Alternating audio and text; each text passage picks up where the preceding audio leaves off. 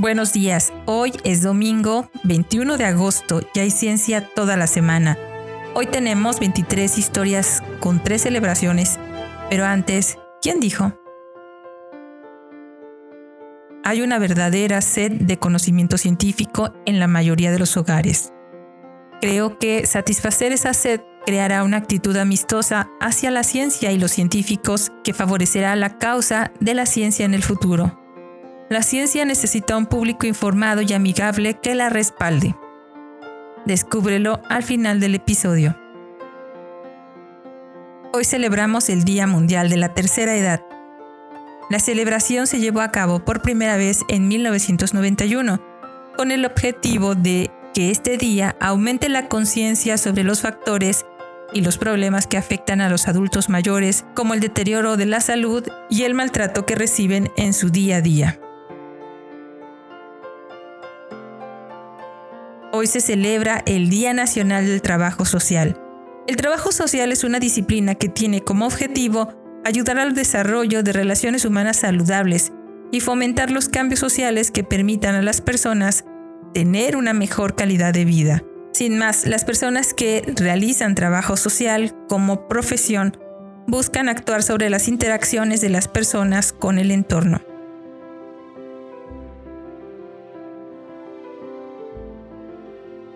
Hoy también se celebra el Día Internacional de Conmemoración y Homenaje a las Víctimas del Terrorismo. Los actos de terrorismo que propagan una serie de ideologías de odio hieren, dañan y matan a miles de personas inocentes cada año.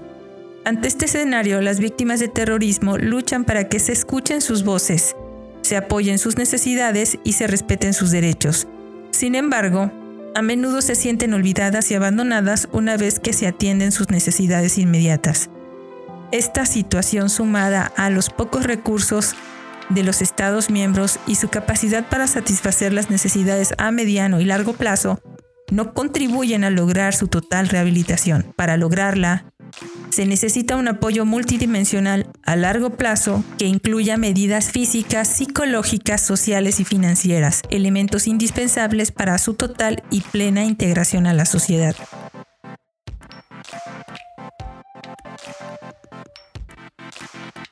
Historia de ciencia número 4. Manual para acuarelistas. Hubert Gautier nació el 21 de agosto de 1660 ingeniero francés, autor del primer libro sobre construcción de puentes, Traité de Ponts, en 1716, el cual cubría puentes de mampostería y madera, cimientos, pilares y cimbras, la velocidad del agua y herramientas de referencia tales como un diccionario de términos y una lista de edictos. Anteriormente había escrito un tratado de caminos publicado en 1693. Su profesión original era médico se convirtió en ingeniero naval y más tarde en inspector general de puentes. También fue autor de libros sobre fortificaciones, las antigüedades de su ciudad natal, Nimes, y un primer manual para acuarelistas. La acuarela también tenía cierto interés militar, ya que los cartógrafos la necesitaban para impartir el tono correcto, y esto explica por qué Gautier decidió escribir este tratado.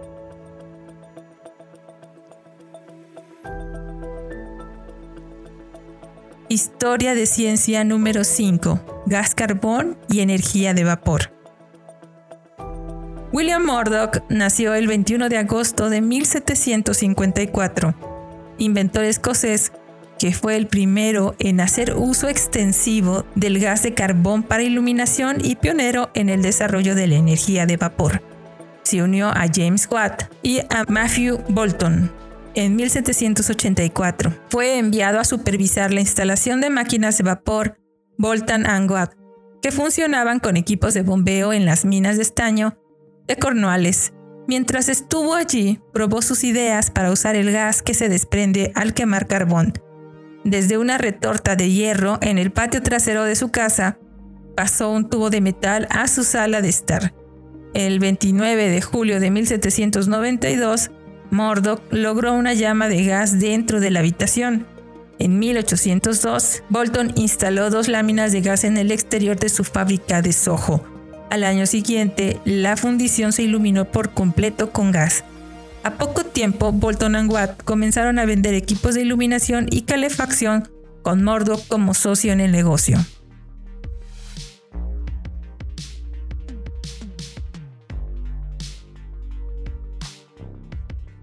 Historia de ciencia número 6. Análisis y la teoría de los grupos de sustitución. Agustín Louis Cauchy nació el 21 de agosto de 1789, matemático francés pionero en el análisis y la teoría de los grupos de sustitución, grupos cuyos elementos son secuencias ordenadas de un conjunto de cosas. Fue uno de los más grandes matemáticos modernos. Su nombre es uno de los 72 científicos franceses grabados en la Torre Eiffel.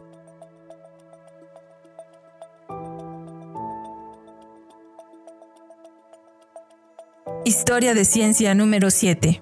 Proceso Bessemer-Kelly. William Kelly nació el 21 de agosto de 1811, Iron Master estadounidense que inventó el proceso neumático de fabricación de acero. Mientras era un fabricante de teteras de hierro, descubrió que el aire frío soplado sobre el hierro hacía que el metal se pusiera al rojo vivo al encender el carbón y eliminar así las impurezas. Aplicó su técnica de ebullición con aire a su propio producto, pero sus clientes denunciaron el acero tonto de Kelly y su negocio declinó. En una pelea legal, al afirmar que sus esfuerzos prácticos para investigar el proceso se habían llevado a cabo antes, su patente tardía del 23 de junio de 1857 ganó prioridad sobre la patente estadounidense de Sir Henry Bessemer de Gran Bretaña, sin embargo, el invento de Kelly fue solo un primer paso. Licenciaron conjuntamente sus patentes. Los desarrollos posteriores de Bessemer tuvieron mucho más éxito. El proceso Bessemer-Kelly ganó aceptación y produjo el primer acero económico y fomentó la era industrial.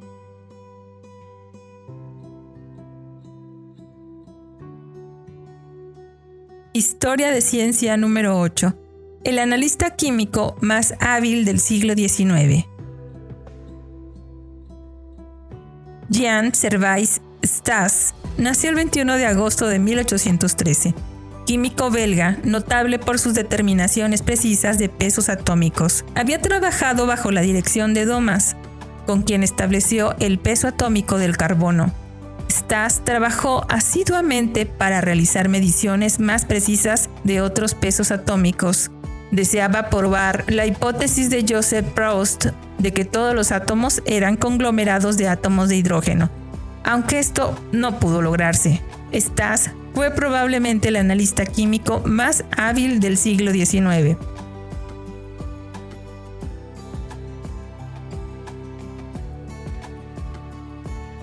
Historia de ciencia número 9. Compuestos orgánicos.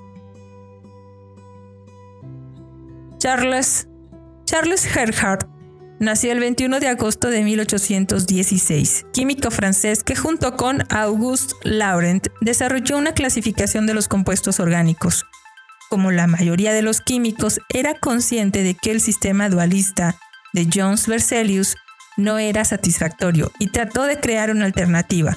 Adoptó lo que se conoció como la teoría de los tipos, en la que pensaba que todos los compuestos orgánicos se basaban de cuatro tipos principales, hidrógeno, cloruro de hidrógeno, amoníaco y agua. Los compuestos orgánicos se referían a estos tipos, reemplazando un átomo de hidrógeno en uno de estos compuestos por un radical, es decir, por un grupo de átomos. Sus contemporáneos se opusieron a su idea y luego la abandonaron, pero resultó importante en la posterior racionalización de la química orgánica estructural.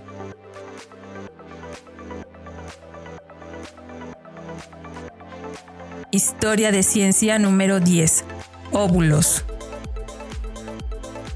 Karl Hegenbauer nació el 21 de agosto de 1826, anatomista alemán que puso énfasis en la anatomía comparada.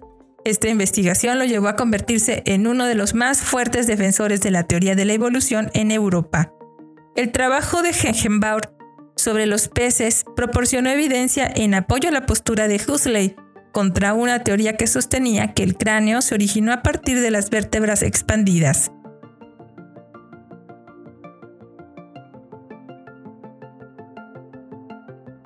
a partir de estudios de embriología, afirmó que todos los óvulos son una célula simple, en 1861, como sugirió anteriormente Schwann en 1838. Por lo tanto, no solo los óvulos y los espermatozoides de los mamíferos, sino que todos los óvulos y los espermatozoides son células individuales, al igual que los óvulos relativamente grandes de las aves y los reptiles.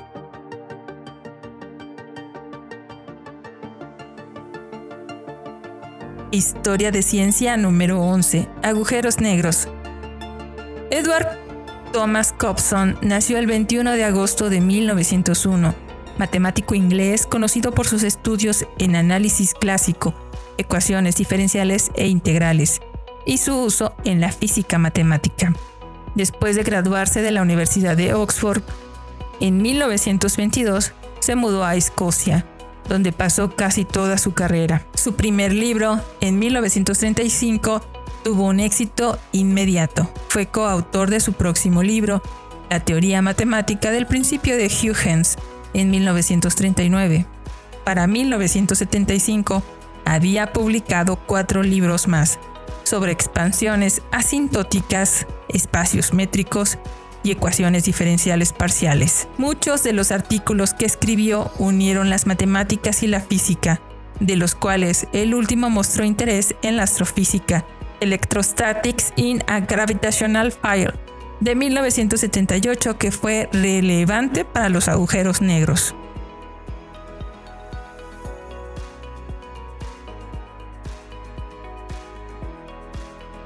Historia de ciencia número 12.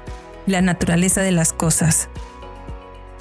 Roy Kenneth Marshall nació el 21 de agosto de 1907, astrónomo estadounidense que contribuyó al delgado pero clásico Star Maps for Beginners de Levitt, un libro sobre el cielo y el aprendizaje de las constelaciones, que apareció por primera vez en 1942 con revisiones periódicas durante 50 años.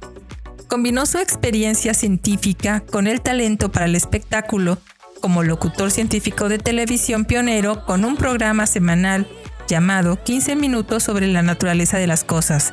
Se estrenó en la cadena National Broadcasting Company, conocida actualmente como NBC, el 5 de febrero de 1948 con una transmisión desde el Fels Planetarium. Se hizo tan popular que funcionó todo el año hasta el 29 de agosto de 1952.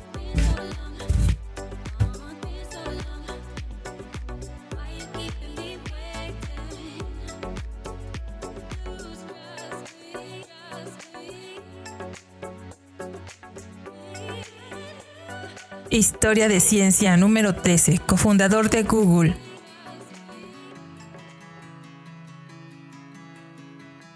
Sergei Mikhailovich Brin es un informático ruso estadounidense que se graduó en informática cuando cofundó Google Incorporation con Larry Page en 1998, aunque había estado trabajando en sus ideas de motor de búsqueda desde unos años antes. Era un niño cuando su familia se mudó de Rusia a los Estados Unidos. Sus trabajos académicos incluyeron extracción de patrones y relaciones de la World Wide Web y minería dinámica de datos. Brian se tomó una licencia de su doctorado para dedicar un tiempo a Google. El financiamiento inicial provino de inversionistas, familiares y amigos, el nombre se transformó del gogol, la palabra para el enorme número dado por uno seguido de 100 ceros. En relativamente pocos años la empresa ha crecido hasta alcanzar un valor que supera a Disney, McDonald's y General Motors combinados.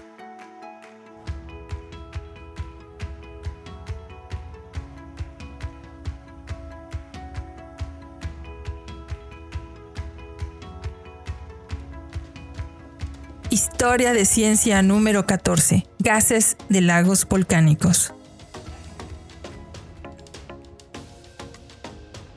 Un día como hoy de 1986, más de 1.700 personas murieron cuando un gas tóxico brotó del lago Nayos, un lago volcánico en la nación de Camerún, en África Occidental.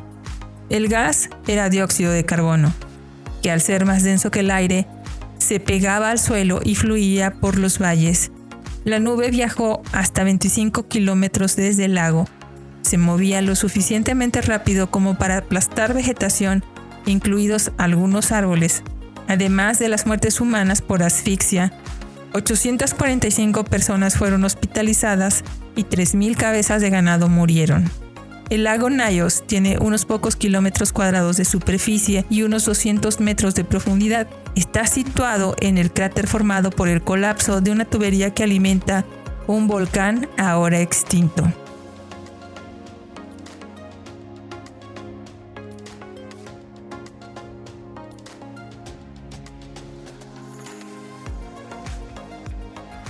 Historia de ciencia número 15. Tritón. Un día como hoy de 1989, la sonda espacial Voyager 2 encendió sus propulsores para alcanzar la misteriosa luna Tritón de Neptuno. Con 2.700 kilómetros de diámetro, Tritón es el satélite más grande de Neptuno. Las características más pequeñas que se pueden resolver en las imágenes tomadas por la Voyager tienen unos 47 kilómetros de ancho,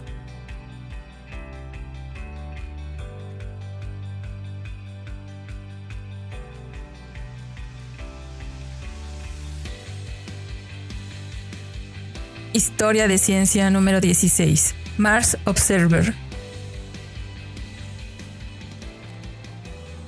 Un día como hoy de 1993 se perdió el contacto con la nave espacial Mars Observer, luego de la presurización de los tanques de combustible del propulsor del cohete, tres días antes de que se comenzara a orbitar el planeta rojo el Mars Observer iba a ser la primera nave espacial estadounidense en estudiar Marte desde las misiones Viking 18 años antes.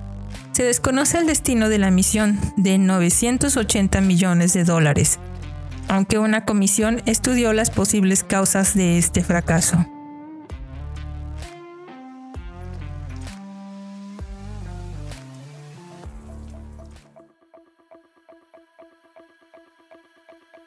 Historia de ciencia número 17. Vida unicelular a bajas temperaturas. En el 2013 se dio a conocer la temperatura más baja a la que los organismos unicelulares pueden vivir y crecer. Es menos 20 grados centígrados, según una nueva investigación.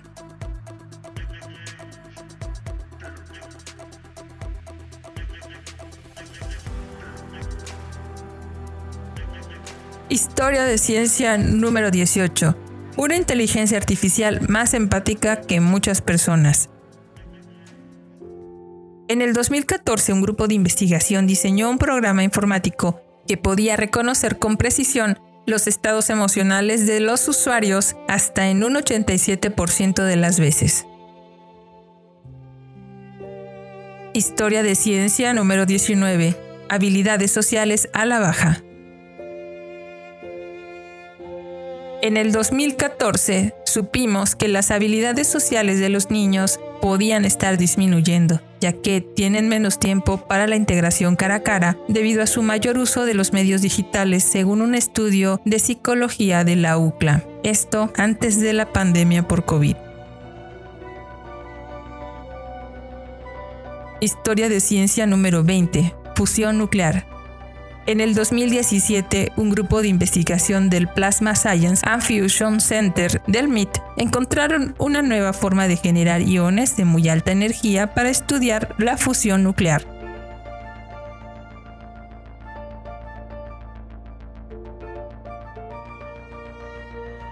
Historia de ciencia número 21. Lluvia de diamantes. En el 2017, un grupo de investigación descubrió que podía haber precipitaciones de diamantes en el interior de planetas gigantes helados como Neptuno y Urano.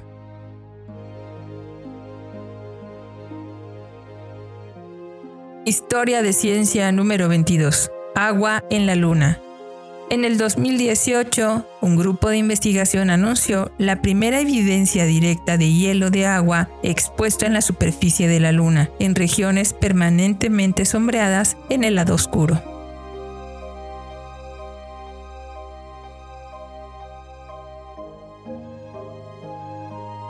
Historia de ciencia número 23. SARS-CoV-2 en otros mamíferos. En el 2020, un grupo científico, a través del análisis genómico, identificó una gran cantidad de mamíferos que pueden infectarse potencialmente con el SARS-CoV-2 y por lo tanto podrían convertirse en huéspedes intermedios de los virus.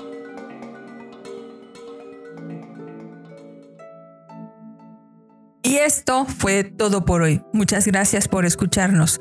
Pero antes de despedirnos, fue, fue Roy Marshall en su exposición de los objetivos de su programa de televisión en la NBC, La naturaleza de las cosas, emitido por primera vez el 5 de febrero de 1948, quien dijo, hay una verdadera sed de conocimiento científico en la mayoría de los hogares. Creo que satisfacer esa sed creará una actitud amistosa hacia la ciencia y los científicos que favorecerá la causa de la ciencia en el futuro. La ciencia necesita un público informado y amigable que la respalde. Muchas gracias por escucharnos. Recuerda que si quieres contactarnos, colaborar o requieres las fuentes de la información, no dudes en escribirnos. Nos encuentras como Cucharaditas de Ciencia en Instagram, en Instagram, Twitter, Facebook, TikTok y en cucharaditasdeciencia.com.mx. O puedes escribirnos directamente a cucharaditasdeciencia.gmail.com. Escúchanos en Spotify, Anchor, Apple y Google Podcast. Ah, y también en Amazon Music. Desde nuestra cabina de grabación en el corazón de Jalapa, Veracruz, México, te abrazamos con afecto. Disfruta el día.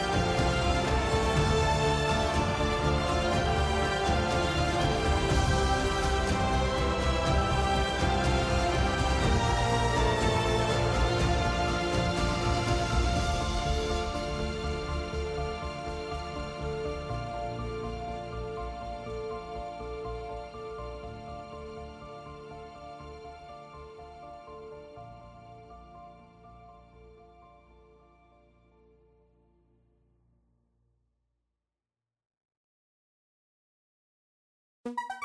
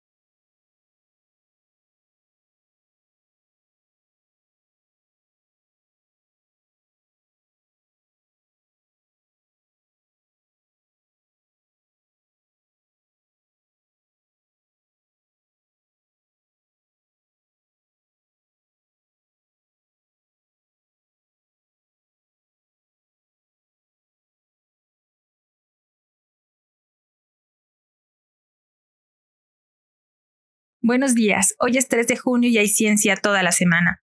Hoy tenemos 23 historias de ciencia, pero antes, ¿quién dijo? Una forma de lidiar con los errores es tener amigos que estén dispuestos a dedicar el tiempo necesario para llevar a cabo un examen crítico del diseño experimental de antemano y los resultados después de que se hayan completado los experimentos. Una forma aún mejor es tener un enemigo. Un enemigo está dispuesto a dedicar una gran cantidad de tiempo y capacidad mental para descubrir errores, tanto grandes como pequeños, y estos sin ninguna compensación. El problema es que los enemigos realmente capaces son escasos, y la mayoría de ellos solo son ordinarios. Otro problema con los enemigos es que a veces se convierten en amigos y pierden gran parte de su celo. Fue así como el escritor perdió a sus tres mejores enemigos. Todo el mundo, no solo los científicos, necesitan unos cuantos enemigos. Descúbrelo al final del episodio. Historia de ciencia número 1. Popularización de la ciencia newtoniana. David Gregory nació el 3 de junio de 1659. Matemático y astrónomo escocés, en 1702 publicó un libro, Astronomia Physicae et Geometricae Elementa, un esfuerzo en la popularización de la ciencia newtoniana. Sin embargo, en el tema de la aberración cromática, Gregory notó algo que Newton había pasado por alto. Diferentes tipos de vidrio distribuyen los colores del espectro en diferentes cantidades. Él sugirió que una combinación adecuada de dos tipos diferentes de vidrio podrían eliminar la aberración cromática. Medio siglo después, Dollond logró este resultado. Los telescopios eran un interés especial para él y Gregory también experimentó con la fabricación de un telescopio acromático e hizo un trabajo importante en la serie. Historia de ciencia número 2. Teoría de la Tierra. James Hutton nació el 3 de junio de 1726, geólogo escocés que inició el principio del uniformismo con su teoría de la Tierra en 1785. Afirmó que los procesos geológicos examinados en la actualidad explican la formación de rocas más antiguas. John Plyford defendió con eficacia la teoría de Hutton. Hutton, en efecto, fue el fundador de la geología moderna, reemplazando la creencia en el papel del diluvio bíblico que formó la corteza terrestre introdujo una comprensión de la acción del gran calor debajo de la corteza en la fusión de las rocas sedimentarias y la elevación de las formas terrestres desde niveles debajo del océano hasta tierras altas en un proceso cíclico. Hutton estableció el origen ígneo del granito en 1788. También tuvo pensamientos tempranos sobre la evolución de las formas animales y la meteorología.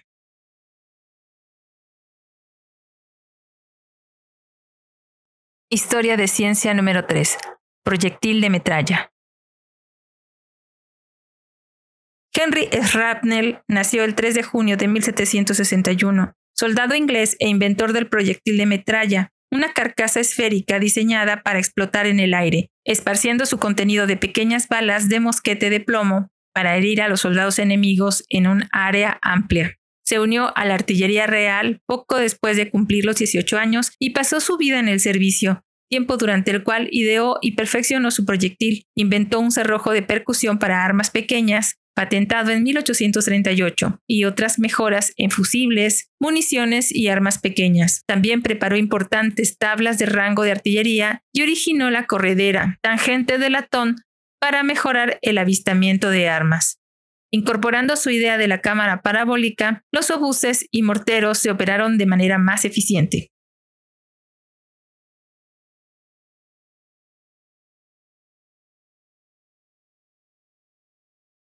Historia de ciencia número 4. Composición de gases. Charles Bernard de Sormes nació el 3 de junio de 1771 químico francés que colaboró con Nicolas Clement, que luego se convertiría en su yerno, en investigaciones científicas, incluidas la determinación exacta de la composición del monóxido de carbono y el disulfuro de carbono. También determinaron experimentalmente la relación entre los calores específicos de los gases en 1819. También determinaron experimentalmente la relación de los calores específicos de los gases en 1819. en un trabajo independiente, siguiendo la pila de Volta, Desormes ideó pilas eléctricas secas, compuestas por discos metálicos separados por una capa de pasta salina, entre 1801 y 1804. En el periodo cercano a 1812 y 1819, con Clement, Desormes estudió el calor y estimó crudamente el cero absoluto. Más tarde se dedicó a la política, con pérdidas electorales al principio, pero después de algunos años se convirtió en miembro de la Asamblea Constituyente el 23 de abril de 1848.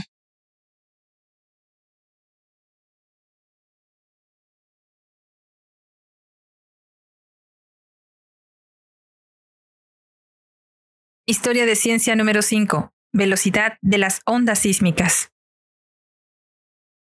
Robert Mayet nació el 3 de junio de 1810, sismólogo e ingeniero civil irlandés que comenzó su carrera en sociedad con la fábrica de su padre y en pocos años se involucró en grandes proyectos de ingeniería. Su primera hazaña de este tipo fue levantar el techo de 133 toneladas de la iglesia de San Jorge en Dublín, sus intereses incluían la geología física y escribió numerosos artículos sobre terremotos desde 1836 hasta 1879. Aunque otros antes que él habían atribuido los terremotos a la vibración durante el paso de las ondas terrestres, Mayet los estudió con mayor detalle, utilizando el enfoque de una ciencia exacta.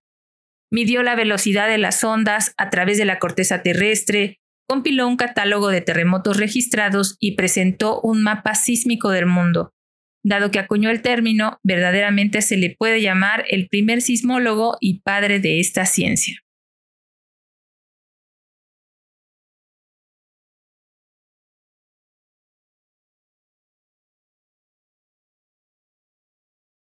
Historia de ciencia número 6. Técnicas y métodos de excavación.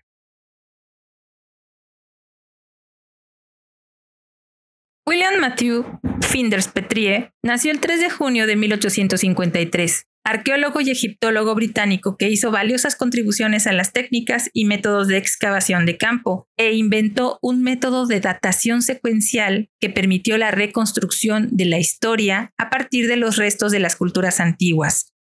Estudió restos británicos antiguos de Stonehenge entre 1875 y 1880. Luego investigó las pirámides de Giza y otras antigüedades egipcias entre 1880 y 1914.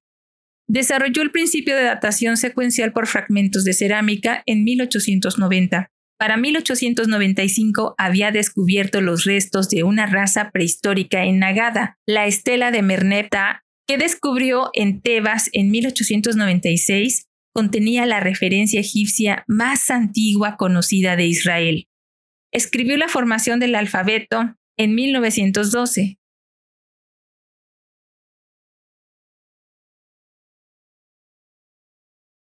Historia de ciencia número 7. Primera conferencia de Huxley defendiendo la teoría de Charles Darwin.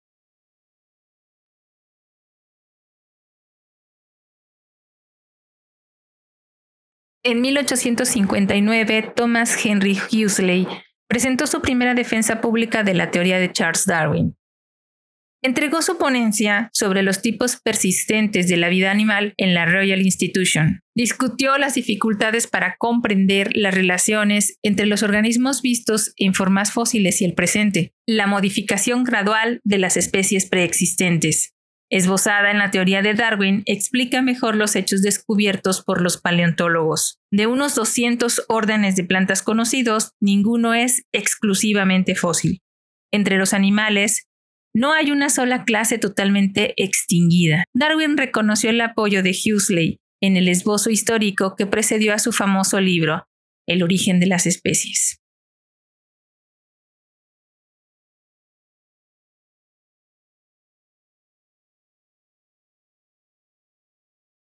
Historia de ciencia número 9. Fiebre amarilla. Aristides Agramonte y Simoni nació el 3 de junio de 1868, patólogo y bacteriólogo cubano que fue miembro de la Junta de Fiebre Amarilla RIT del Ejército de los Estados Unidos, que descubrió en 1901 el papel del mosquito en la transmisión de la fiebre amarilla En mayo de 1898 fue nombrado cirujano asistente interino en el ejército de los Estados Unidos. Agramonte había adquirido inmunidad a la fiebre amarilla de un caso infantil leve en Cuba antes de emigrar a los Estados Unidos, lo que fue una ventaja cuando fue elegido por el cirujano general para estudiar el brote de fiebre amarilla en el ejército general de Schaefer en Cuba. Allí, Agramonte realizó autopsias con el fin de determinar el agente causal de la enfermedad. Después de un trabajo adicional en Cuba en mayo de 1900, Agramonte fue nombrado para Walter Reed Commission de la fiebre amarilla.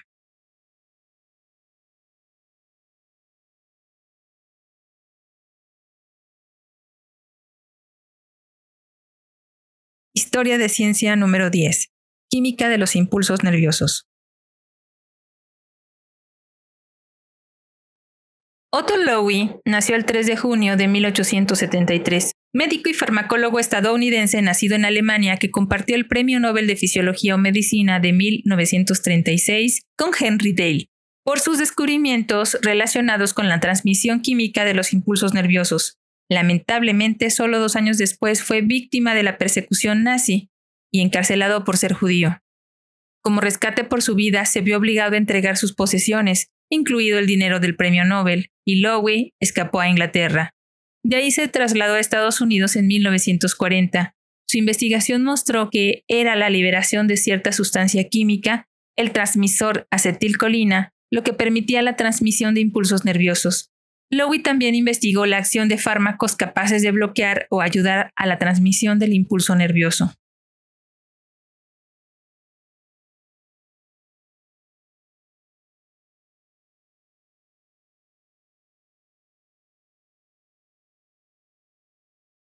Historia de ciencia número 11. Una anécdota vibrante.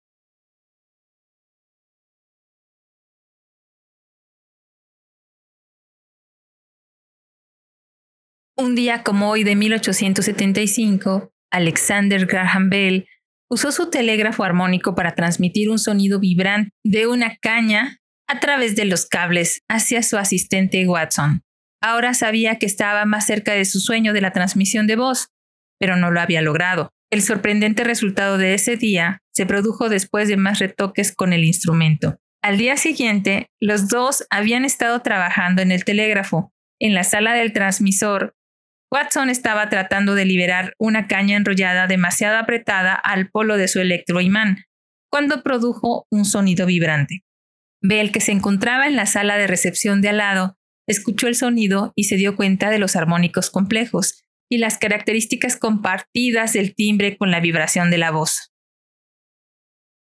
Casi 10 años después, en 1880, cuando Alexander Graham Bell transmitió el primer mensaje telefónico inalámbrico en su fotófono, recién inventado. El fotófono funcionaba proyectando su voz a través de un instrumento hacia un espejo. Las vibraciones en la voz causaron vibraciones similares en el espejo. Así que Bell dirigió la luz del sol hacia el espejo que capturó y proyectó las vibraciones. Estas podrían deconstruirse nuevamente en sonido en el extremo del receptor de la proyección. El fotófono funcionó de manera similar al teléfono. La diferencia era que el fotófono usaba luz como medio para proyectar información, mientras que el teléfono usaba electricidad.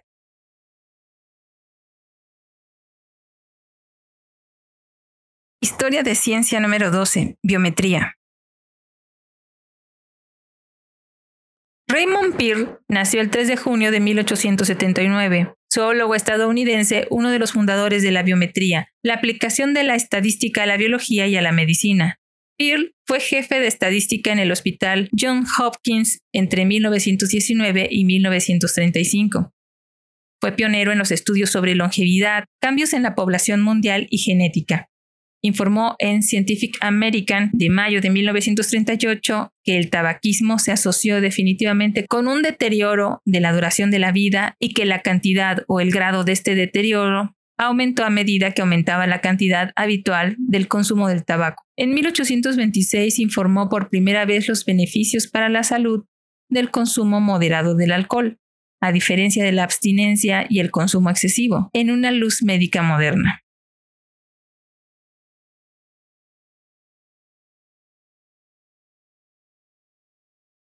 Historia de ciencia número 13. Primer marconigrama pagado. En 1898, Lord Kelvin envió los primeros marconigramas pagados desde la isla White a varios amigos, incluido George Stokes. Como recuerda Guglielmo Marconi, escribiendo en 1902, Kelvin con Lord Tennyson estaba visitando la estación de Alum Bay en The Needles, donde Marconi explicó el aparato para su telegrafía de ondas eléctricas. Kelvin estaba tan complacido con lo que vio que deseaba enviar telegramas a varios amigos en el continente, insistiendo primero en que se le permitiera pagar por su transmisión a Bournemouth a razón de un chelín de regalías por mensaje a fin de mostrar su aprecio por el sistema e ilustrar su disponibilidad inmediata para uso comercial. Tennyson también envió un mensaje a su sobrino en Eton diciendo, lamento mucho no escucharte hablar tu Thackeray mañana.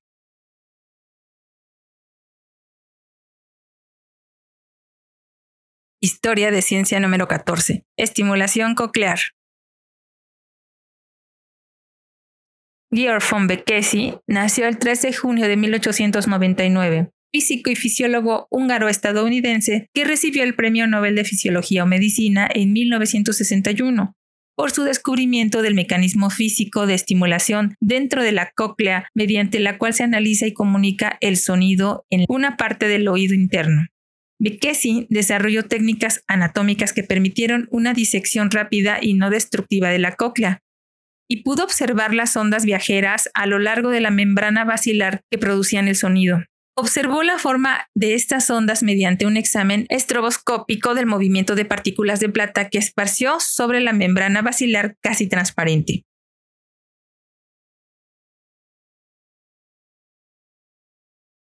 Historia de ciencia número 15. Transfusiones sanguíneas. Charles Richard Drew nació el 3 de junio de 1904, médico y cirujano afroamericano que era una autoridad en la conservación de la sangre humana para transfusiones. Organizó y dirigió los programas de plasma sanguíneo de los Estados Unidos y Gran Bretaña en los primeros años de la Segunda Guerra Mundial, al mismo tiempo que agitaba a las autoridades para que dejaran de excluir la sangre de los negros de las redes de suministro de plasma. Su muerte se debió a un accidente automovilístico.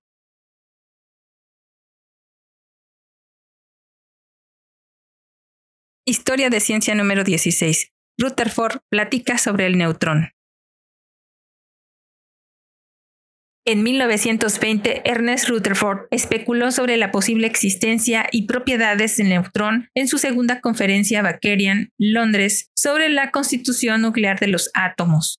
Consideró los isótopos para los cuales, siempre que la carga nuclear resultante sea la misma, pueden ser posibles varios modelos estables de combinación de las diferentes unidades que componen un núcleo complejo. Más tarde dijo, Bajo algunas condiciones, sin embargo, puede ser posible que un electrón se combine mucho más estrechamente con el núcleo hidrógeno, formando una especie de doblete neutro.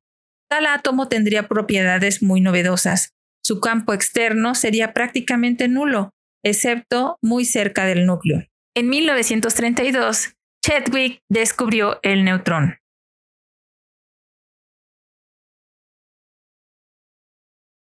Historia de ciencia número 17. Función cerebral. Trosten Niels Wiesel nació el 3 de junio de 1924, neurobiólogo sueco correceptor con los estadounidenses David Hunter Hubel y Roger Walcott Sperry del Premio Nobel de Fisiología o Medicina en 1981. Los tres científicos fueron premiados por sus investigaciones sobre la función cerebral. Wiesel y Hubel, en particular por sus estudios colaborativos de la corteza visual, que se encuentra en los lóbulos occipitales del cerebro.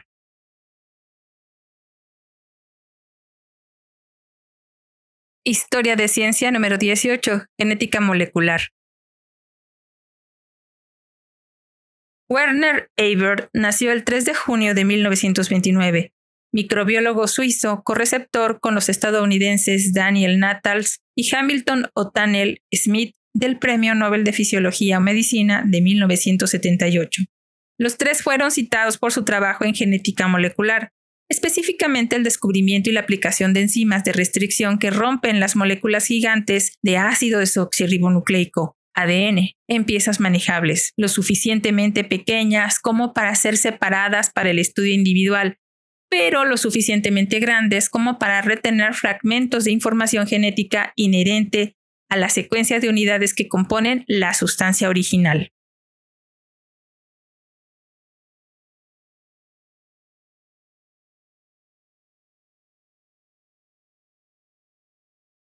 Historia de ciencia número 19. Ixtoc 1. En 1979, al sur del Golfo de México, una explosión en el pozo de petróleo Ixtoc 1 provoca la pérdida entre 0.7 y un millón de toneladas de petróleo, la pérdida más grande en la historia de la humanidad. Durante los 280 días siguientes al accidente de Ixtoc 1, el 3 de junio de 1979 hasta el 24 de marzo de 1980 se vertió un volumen aproximado de 3.3 millones de barriles de crudo, unas 530.300 toneladas. De esta cantidad se quemó el 50%, se evaporó el 16%, se recolectó el 5.4% y se dispersó el 28%, según informes de Pemex. Se estima que el desastre de Ixtoc 1 erogó 3 millones de pesos diarios para controlar el derrame, dando un total de 840 millones de pesos gastados en todo el desastre, movilizando 200 barcos, 12 aeronaves y 500 hombres.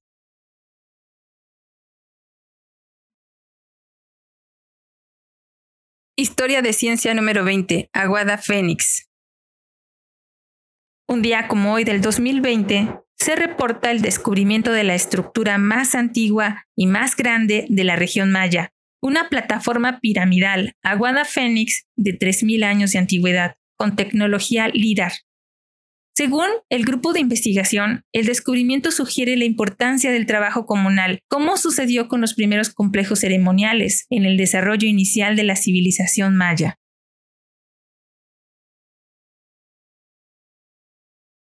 Historia de ciencia número 21. Divergencia mitocondrial. En el 2020, un grupo de investigación informa que la divergencia genética mitocondrial podría usarse para predecir la compatibilidad reproductiva de la descendencia híbrida de mamíferos, y que los antiguos humanos anatómicamente modernos, los neandertals y los denisovanos, estaban genéticamente más cerca que los osos polares y los osos pardos, 1.6 de divergencia para los neandertals y los humanos anatómicamente modernos y 2.4 para los osos. Y, al igual que los osos, pudieron producir fácilmente híbridos saludables. Historia de ciencia número 22. Zorros rojos de Londres. En el 2020 un grupo de investigación muestra que los zorros rojos urbanos de Londres y los distritos circundantes son divergentes en los rasgos del cráneo, similares a los perros domésticos, ya que se adaptan al entorno de la ciudad con patrones de divergencia del cráneo entre los hábitats urbanos y rurales, que coinciden con la descripción de los cambios morfológicos que pueden ocurrir durante la domesticación.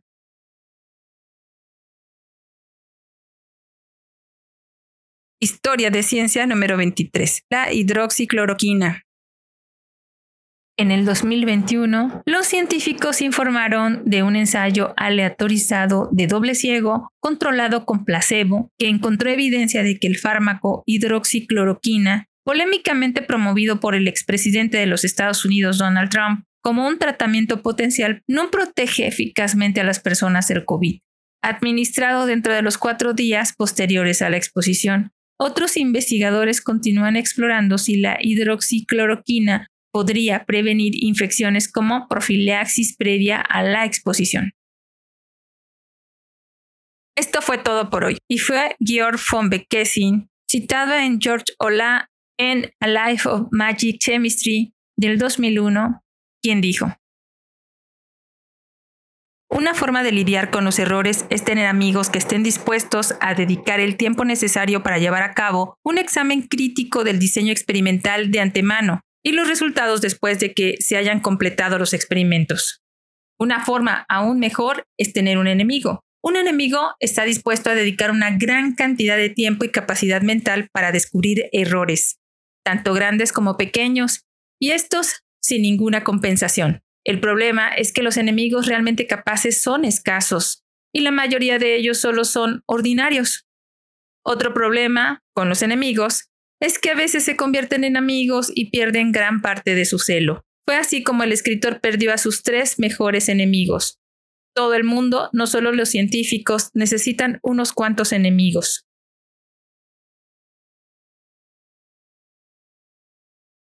Muchas gracias por escucharnos. Recuerda que si quieres contactarnos, colaborar o requieres las fuentes de la información, por favor no dudes en escribirnos. Nos encuentras como Cucharaditas de Ciencia en Instagram, Twitter, Facebook, TikTok y en cucharaditasdeciencia.com.mx o puedes escribirnos a cucharaditasdeciencia.gmail.com.